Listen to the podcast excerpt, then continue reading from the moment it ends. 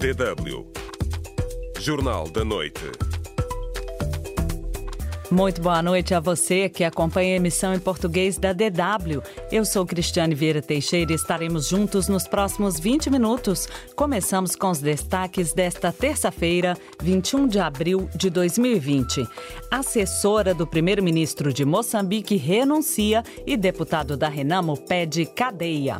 Para a maioria de nós, o lugar da Dona Exaltina será em Lingam, onde estão os outros, porque isso também demonstra que está-se a combater a corrupção de uma maneira seletiva. Há pessoas estão a ser protegidas, já outras devem ser expostas. Em Pemba, trabalho infantil continua a ser uma realidade também em tempos de Covid-19 e pessoas com SIDA em Angola passam a receber medicamentos em casa devido à pandemia projeto já começou, as pessoas já começaram a receber no domicílio. Em Moçambique, Isaltina Lucas, assessora do primeiro-ministro, renunciou ao cargo no meio de pressões de diversos círculos da sociedade devido ao alegado envolvimento nas dívidas ocultas que lesaram o Estado no montante equivalente a cerca de 2 mil milhões de euros. O deputado da Renamo, Antônio Muxanga, que criticou recentemente a nomeação numa intervenção no parlamento, saudou a medida, como nos conta Leonel Matias, a partir de Maputo. Isaltina Lucas já não é assessora do primeiro-ministro Carlos Agostinho do Rosário. Ela renunciou ao cargo numa altura em que a sua nomeação estava a ser contestada por alegado envolvimento no caso das chamadas dívidas ocultas. Nas últimas semanas, o deputado de Renamo, António Muxanga, criticou a nomeação quando o primeiro-ministro deslocou-se ao Parlamento na companhia de Isaltina Lucas para apresentar o programa quinquenal do governo. Ouvido pela DW África, António Michanga afirmou que foi feito o que devia ter se evitado fazer. A cara da senhora Cisaltina não vai em concordância com quem diz está para combater a corrupção, o relaxamento, o deixa andar, está contra as dívidas ocultas. As dívidas foram contraídas a favor de três empresas com aval do governo, sem o conhecimento do Parlamento e dos parceiros internacionais. Na altura, Isaltina Lucas era diretora do Tesouro no Ministério da Economia e Finanças. Uma auditoria realizada pela consultora Kroll afirma que ela recebeu 95 mil dólares pelo seu papel durante o período de agosto de 2013 a julho de 2014 pela Ematum, uma das empresas que contraiu as dívidas. Isaltina Lucas, que ocupou mais tarde o cargo de vice-ministra da Economia e Finanças, teria igualmente assinado pareceres favoráveis à emissão das garantias do Estado para concessão dos empréstimos. Segundo António Muxanga, fazia muito sentido nomear Cisaltina neste momento em que o governo está comprometido com a negociação com a comunidade doadora internacional. Está num momento de reconciliação com os moçambicanos foram lesados pela atitude irresponsável dela. Isaltina Lucas não é arguída no processo aberto pela Procuradoria-Geral da República, um caso que conta com 20 arguídos, 19 dos quais estão detidos. Também se encontra detido na África do Sul o então ministro moçambicano das Finanças, na altura da contração das dívidas, Manuel Chang. Isaltina Lucas consta, no entanto, de uma lista de 16 pessoas que o Ministério Público remeteu ao Tribunal Administrativo pedindo que fossem responsabilizadas financeiramente. Uma fonte próxima de Isaltina Lucas comentou as pressões para sua resignação, defendendo que ela goza de presunção de inocência por não ter sido constituída arguida. Já o deputado António Muxanga afirma que para a maioria de nós o lugar da Dona Exaltina será em Lingam, onde estão os outros, porque isso também demonstra que está-se a combater a corrupção de uma maneira seletiva. Há pessoas que estão a ser protegidas, já outras devem ser expostas. Penso que não é boa maneira de governar um país. De Maputo, para DW, Leonel Matias. A nossa pergunta: como avalia a decisão de Exaltina Lucas de renunciar ao cargo de assessora do primeiro-ministro de Moçambique? Vamos agora às primeiras participações dos nossos internautas no Facebook da DW. Ariscacinda Cacinda diz: tomou uma decisão certa ao colocar o seu cargo à disposição. Deste modo, o Ministério Público de Moçambique poderá prosseguir com as investigações e levá-la às barras do tribunal. Também Braz, o Germano, considera a decisão acertada. Mais tarde traremos mais comentários e você ainda pode participar desta emissão pode responder à pergunta do dia no Facebook da DW África. facebook.com barra DW Português. Estamos à espera das suas reações.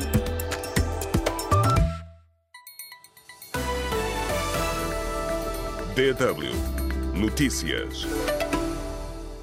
Em Cabo Delgado, grupos armados executaram 52 jovens no distrito de Muidumbi, disse à luz o porta-voz do Comando-Geral da Polícia Moçambicana esta terça-feira.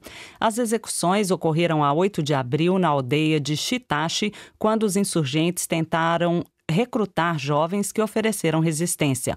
Orlando Modumani disse ainda que as forças de segurança e defesa reforçaram as operações nos pontos mais críticos da província. A ONG moçambicana Centro para Democracia e Desenvolvimento acusou o governo do país de traçar um cenário alarmista com a previsão de 20 milhões de infecções pelo coronavírus nos próximos seis meses para atrair apoio internacional. A previsão do executivo foi anunciada na segunda-feira, acrescentando que o país precisava de 465 milhões de euros para fazer face à doença. Segundo o CDD, o número avançado pelas autoridades representa o dobro dobro das infecções previstas para o continente africano pela Organização Mundial da Saúde. O Gabinete de Estudos do Banco Fomento Angola estima que o crescimento negativo que Angola deverá enfrentar este ano seja mais severo que a estimativa de 1,4% do Fundo Monetário Internacional e de 1,2% do governo, sem estimar um valor concreto para a previsão de recessão para este ano a UNITA denunciou uma forte campanha para tentar criar falsos fatos atentatórios da imagem e honra do seu líder. Em comunicado, o secretariado executivo do Comitê Permanente da Comissão Política do partido esclarece que Adalberto Costa Júnior, igualmente deputado à Assembleia Nacional, não tem no parlamento faltas injustificadas, ao contrário do que indicou o titular do Gabinete de Ação Psicológica e Informação. O número de condenações à morte aumentou 53% na África subsaariana em 2019, ano em que foram executadas 25 pessoas em quatro países africanos, nomeadamente Somália, Sudão do Sul, Sudão e Botsuana. A informação consta do relatório anual da Anistia Internacional, divulgado esta terça-feira. A Guiné Equatorial não executou nem decretou qualquer nova condenação à morte em 2019. Divulgado também esta terça-feira o índice anual da organização Repórteres Sem Fronteiras, que classifica a liberdade de imprensa no mundo e avalia 180 países. A Guiné-Bissau caiu cinco posições. O impasse político que se vive no país tem sido um obstáculo à liberdade de imprensa, avalia a organização. Moçambique também registrou piores resultados do que na avaliação anterior, há fortes pressões e agressões frequentes a jornalistas independentes. Angola subiu três posições na classificação, passando para a centésima sexta posição. Mas a organização assinala que os média permanecem em grande parte sob controle ou a influência do governo e do partido no poder. Cabo Verde e Guiné Equatorial mantiveram as posições do índice anterior. A má nutrição crônica atinge 43% das crianças com menos de 5 anos em Moçambique e 30% das crianças com a mesma idade em Angola, de acordo com o relatório Global 2020 sobre crises alimentares. O porta-voz do Movimento de Salvação do Partido da Renovação Social criticou o fato de o PRS estar a integrar o governo da Guiné-Bissau, que o movimento considera como resultante de um golpe de Estado. Alqueia Tamba exigiu a reposição do governo saído das legislativas de março de 2019 e defendeu sanções contra os políticos golpistas no país. O número de mortes provocadas pela Covid-19 em África subiu para 1.158 nas últimas horas, com mais de 23 mil casos registrados da doença em 52 países, segundo o boletim do Centro de Controle e Prevenção de Doenças da União Africana. Cabo Verde registrou mais um caso de Covid-19 no Conselho da Praia, elevando para 68 o número de infectados nacionalmente. A Associação Muquero, que congrega pequenos importadores informais, em Moçambique alertou que a sobrevivência de milhares de famílias que vivem da pequena venda de produtos alimentares está em risco devido ao aumento dos preços dos produtos adquiridos da África do Sul. DW Deutsche Welle Apesar do estado de emergência em vigor na cidade de Pemba, capital da província moçambicana de Cabo Delgado, há cada vez mais crianças e adolescentes a vender produtos nas ruas para ajudar nas despesas de casa. Nessa maratona, muitas delas acabam por protelar o direito de ir à escola. Acompanhe a reportagem de Defim Anacleto a partir de Pemba. Quem circula pela cidade de Pemba vai se acostumando com uma situação que causa preocupação. Crianças e adolescentes a venderem diversos produtos, entre os quais ovos e bananas. Apesar do país estar a observar o estado de emergência e as autoridades recomendem que a população fique em casa, os mais novos continuam na rua porque têm de trabalhar para ajudar no sustento familiar. Embora alguma dessas crianças estejam a viver com os pais na cidade, a maioria vem de distritos circunvizinhos e até mesmo de outras províncias. Chegados a Pemba, o direito de ir à escola fica comprometido. Mas como será o seu futuro? O analista Rafael Martinho responde. Ao dar uma educação na criança hoje, estamos a, a garantir um futuro melhor. Porque essa criança que não tem oportunidade de estudar, hoje está lá na carpintaria, na, na cerealiaria, para o futuro, isso é, vai trazer muitas consequências. A Direção Provincial de Gênero, Criança e Ação Social de Cabo Delgado tem conhecimento desses casos e refere que a maior parte das crianças que trabalham na cidade são levadas de zonas recônditas para Pemba para servirem de babás e também são postas nas ruas a vender produtos. Mas isso não as impede de terem acesso à educação, afirma Albertina Bonifácio, ponto focal de implementação do direito da criança. Elas são expostas para poderem fazer aquelas atividades de vendas, mas depois das suas aulas, naqueles tempos livres. Mas o analista Rafael Martinho critica o fato de existirem muitas organizações defensoras de direito de crianças que não têm sido capazes de travar o trabalho infantil. De fato, não faz sentido que ainda é, tenhamos o maior número de crianças nas ruas, enquanto existem organizações que se dizem cuidadoras de crianças desamparadas. Onde é que essas organizações estão? E que tipo de crianças essas organizações cuidam? A Direção de Gênero, Criança e Ação Social de Cabo Delgado diz que não é trabalho exclusivo do governo cuidar dos mais novos. A comunidade também tem dever de fazer a sua parte, afirma Albertina Bonifácio. Nós, como governo, temos feito um trabalho de sensibilização nas comunidades fazendo eh, as palestras eh, nas próprias comunidades e dando a responsabilidade às próprias comunidades para poderem acolher aquelas crianças e levarem à escola. Em 2019, realizamos 90 palestras de sensibilização nas comunidades sobre o trabalho infantil e de direitos e deveres das crianças. Delfina Cleto, DW. Em Angola, a rede angolana das organizações de serviços de SIDA alerta para o grande pânico entre as pessoas seropositivas no país que receiam a escassez de antirretrovirais usados no tratamento da Covid-19. De acordo com uma nota da organização, um grande número de pessoas está a viver com HIV sem tratamento devido ao isolamento social. Entretanto, a ANASO, com apoio da ONU-SIDA e juntamente com as autoridades de saúde, está a entregar medicamentos ao domicílio aos angolanos com HIV-SIDA. De Luanda, Manuel Luamba. Em Angola, há mais de 300 mil cidadãos a viver com HIV-Sida, segundo dados divulgados em 2019.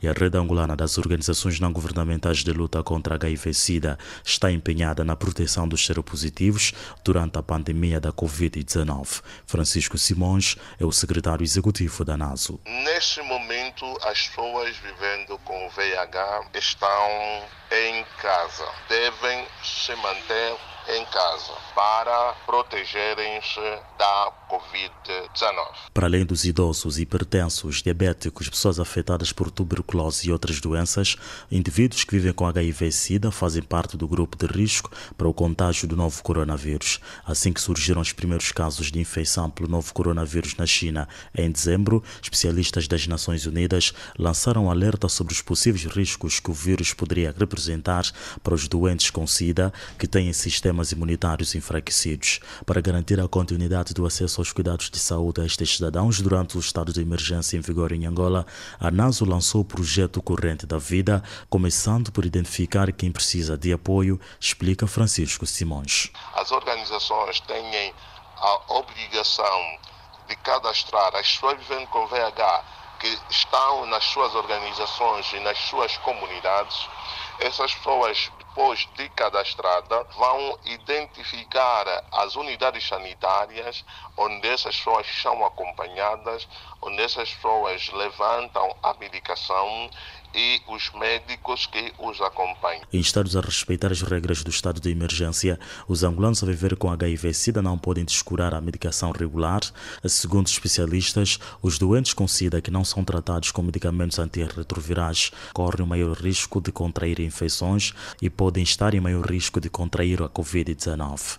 O secretário executivo da NASA explica que a organização tem trabalhado com o Instituto Nacional de Luta contra a SIDA e as entidades sanitárias angolanas na entrega dos medicamentos ao domicílio. Basta contactar a rede, quer em Luanda, quer nas outras 17 províncias. A NASA, por sua vez, poder entrar em contato com as unidades sanitárias. O projeto já começou, as pessoas já começaram a receber no domicílio. Em Luanda, a rede angolana das organizações não governamentais de luta contra HIV-Sida capacitou 200 atores comunitários sobre a Covid-19, visando uma maior sensibilização local. 25 brigadas comunitárias vão desenvolver nos nove municípios ações integradas de sensibilização em saúde para melhorar a informação, bem como o conhecimento das pessoas, famílias e comunidades sobre as medidas de prevenção contra a Covid-19. Manuel Luamba, DW, Luanda. DW Notícias. Dez pessoas foram presas após terem sido detidas durante manifestações violentas em Niamey contra o recolher obrigatório e proibição de orações coletivas para conter a pandemia de Covid-19 no Níger, anunciou a polícia. Dos 180 manifestantes detidos entre 17 e 19 de abril, 10 foram levados para uma prisão de alta segurança, segundo a polícia. A Palestina condenou a formação de um governo de emergência nacional entre o atual primeiro-ministro de Israel, Benjamin Netanyahu, e o líder da coligação azul e branco, Benny Gantz, por considerar que o acordo vai motivar a anexação de mais territórios na Cisjordânia, uma das questões principais no conflito israelo-palestiniano. O presidente dos Estados Unidos, Donald Trump, pediu ao seu governo para definir um plano de ajuda de emergência para a indústria de petróleo e gás, um dia depois que o preço do petróleo norte-americano caiu para terreno negativo pela primeira vez na história. Portugal registrou 27 mortes por Covid-19, subindo o número de vítimas no país para 762, de acordo com o balanço divulgado nesta terça-feira pelas autoridades. Pela primeira vez desde o início do surto, há mais recuperados do que vítimas. As autoridades da Baviera, no sul da Alemanha, anunciaram o cancelamento da edição deste ano da Oktoberfest em Munique, o maior festival de cerveja do mundo, devido à pandemia de Covid-19. DW Espaço do Ouvinte. E hoje perguntamos como avalia a decisão de Isaltina Lucas de renunciar ao cargo de assessora do primeiro-ministro de Moçambique. Recebemos dezenas de participações no Facebook da DW. Vamos a mais comentários dos nossos internautas.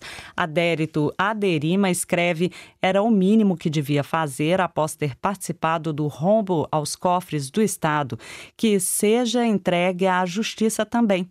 Também deixou-nos um comentário internauta André Felipe Felipe diz somente elogiar. Ela sabe diferenciar entre o bem e o pecado. Reconheceu que não é digna de ser dirigente. Falta apenas se apresentar à justiça para ser responsabilizada.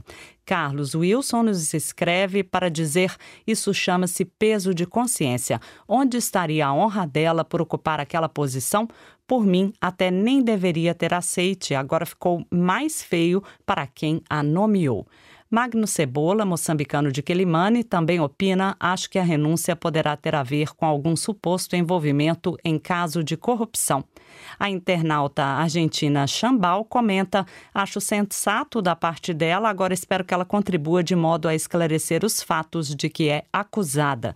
E Tony Júnior também participa do nosso debate. Só em Angola é que não se demitem, escreve este internauta Tony Júnior. Foram algumas das dezenas de participações que recebemos. Obrigadas a todos. Com a apresentação de Cristiane Vieira Teixeira, termina aqui esta emissão. Tenham todos uma ótima noite.